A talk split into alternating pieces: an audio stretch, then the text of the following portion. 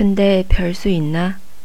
우리 집에 망했는데 구할 사람은 나밖에 없는데.